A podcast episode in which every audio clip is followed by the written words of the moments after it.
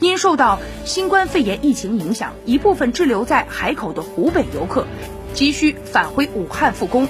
经两地密切协作，采取自愿、有序、可控、平稳、安全的原则，组织滞留在海口的湖北游客乘包机从海口返回武汉。